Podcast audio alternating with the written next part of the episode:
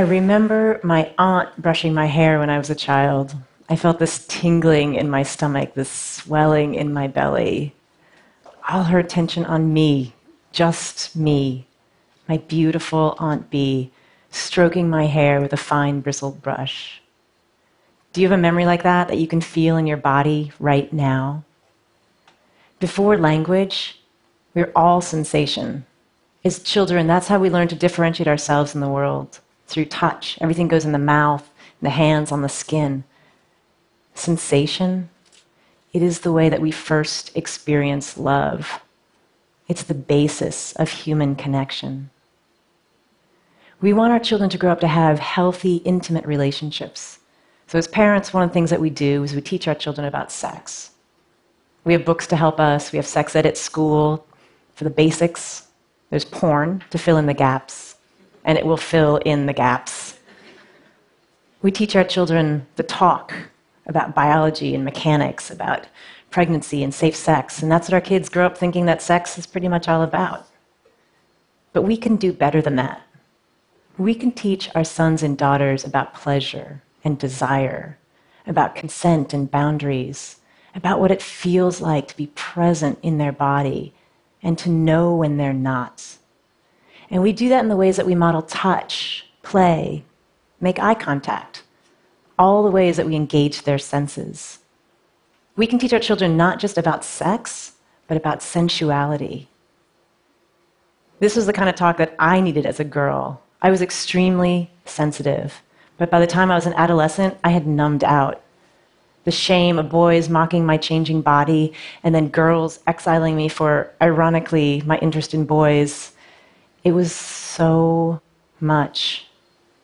I didn't have any language for what I was experiencing. I didn't know it was going to pass.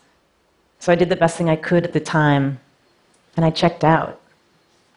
And you can't isolate just the difficult feeling, So I lost access to the joy, the pleasure, the play.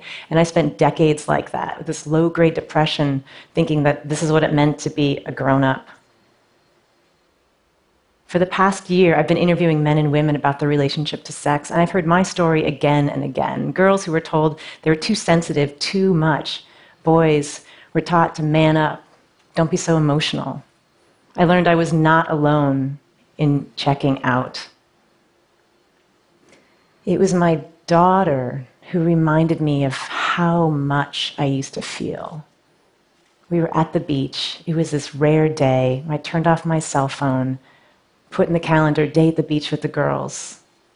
We laid our towels down just out of reach of the surf and fell asleep. And when I woke up, I saw my daughter drizzling sand on her arm like this. And I could feel that light tickle of sand on her skin, and I remembered my aunt brushing my hair. So I curled up next to her and I drizzled sand on her other arm and then her legs. And then I said, Hey, you want me to bury you? And her eyes got really big and she's like, Yeah. So we dug a hole and I covered her in sand and shells and drew this little mermaid tail.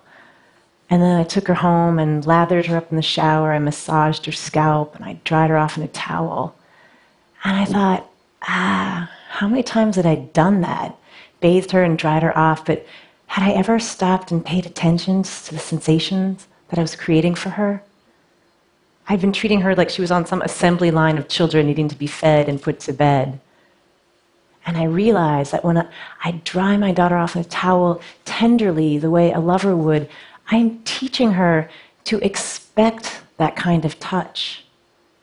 I'm teaching her in that moment about intimacy, about how to love her body and respect her body. I realize there are parts of the talk that can't be conveyed in words. In her book, Girls and Sex, writer Peggy Orenstein finds that young women are focusing on their partner's pleasure, not their own. This is something I'm going to talk about with my girls when they're older, but for now, I look for ways to help them identify what gives them pleasure and to practice articulating that. Rub my back, my daughter says when I tuck her in. I say, okay, how do you want me to rub your back? I don't know, she says. So I pause, waiting for her directions. Finally, she says, Okay, up and to the right, like you're tickling me. I run my fingertips up her spine. What else? I ask. Over to the left, a little harder now. We need to teach our children how to articulate their sensations so they're familiar with them. I look for ways to play games with my girls at home to do this. I scratch my fingernails on my daughter's arm and say, Give me one word to describe this. Violent, she says. I embrace her, hold her tight. Protected, she tells me. I find opportunities to tell them how I'm feeling, what I'm experiencing, so we have common language. Like right now, this tingling in my scalp down my spine means I'm nervous and I'm excited. You are likely experiencing sensations in response to me, the language I'm using, the ideas I'm sharing.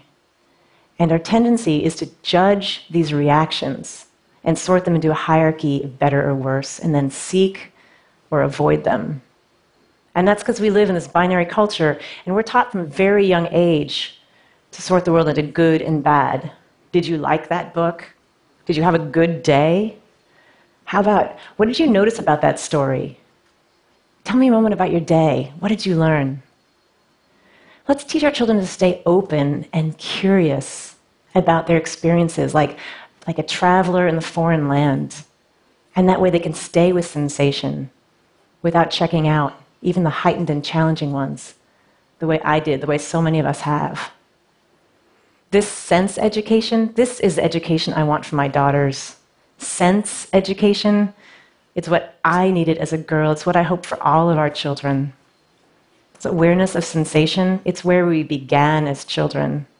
It's what we can learn from our children, and it's what we can in turn remind our children as they come of age. Thank you.